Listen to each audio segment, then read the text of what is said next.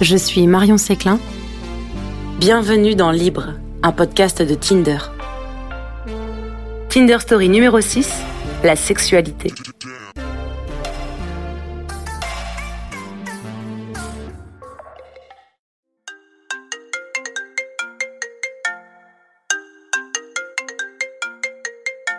C'est drôle parce que je me suis rendu compte que j'arrivais à parler de sexe hyper facilement, mais bizarrement euh, uniquement avec des gens avec qui j'avais pas de rapport sexuel, genre avec tous mes potes.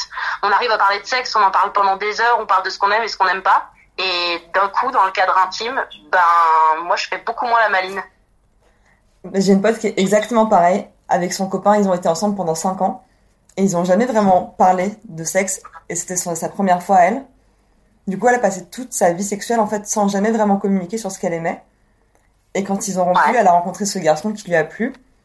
Mais déjà, elle, a voulu prendre son temps parce qu'elle savait pas exactement ce que c'était que de désirer un autre garçon, un autre corps. Bah ça oui, c'est pas. Quand c'est nouveau, c'est toujours un peu, on y va toujours un peu sur des œufs.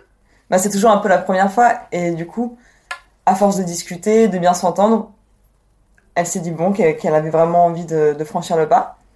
Donc ils se sont vus, ils ont passé un, un joli date et ils sont rentrés chez elle. Et en fait, au moment de faire l'amour, ça l'a pas du tout fait. Genre, c'était, c'était, c'était désordonné. Ça lui convenait pas. Enfin, elle était pas habituée à ça. Elle, euh, elle se retrouvait pas. Ça la, voilà, ça déstabilisait un peu. Et comme elle avait jamais communiqué sur des choses qu'elle aimait ou pas, au lieu de lui dire euh, non, en fait, ça, ça me va pas, elle lui a juste dit arrête, sinon je vais jouir trop fort.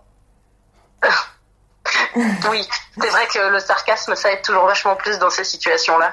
Alors, je pense qu'elle a essayé de le dire au premier degré, mais lui, il a compris qu'effectivement, c'était pas vraiment le cas. Du coup, il s'est posé, il lui a demandé, mais qu'est-ce qui va pas pour de vrai? Et du coup, elle, pour la première fois, elle s'est demandé comment mettre des mots sur ce qu'elle ressentait, comment l'expliquer à quelqu'un d'autre.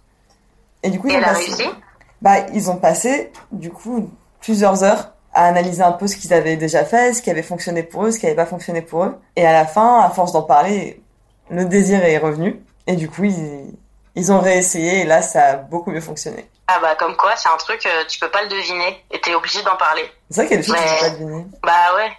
Mais j'ai l'impression que, que tant qu'on tant qu'on se met tout seul un, un tabou, euh, on n'aura pas ce qu'on veut. Donc euh, c'est sûr que prendre l'habitude de communiquer euh, avec les personnes concernées, c'est quand même bien plus pratique. Bah c'est surtout plus proactif qu'avec ses potes en fait. Enfin, tu peux en parler avec tes potes, mais c'est pas avec eux que ça va changer quoi que ce soit à ta, ta vie intime. Non, c'est cool d'en parler avec ses potes quand euh, ça te permet de toi mettre des mots aussi dessus. Et je pense que l'habitude d'en parler avec tes potes fait que quand du coup t'es devant quelqu'un tout nu, bah peut-être que tu sais comment tu vas en parler déjà. Libre est un podcast de Tinder, écrit et animé par moi, Marion Séclin, avec la collaboration d'Alban Ligné.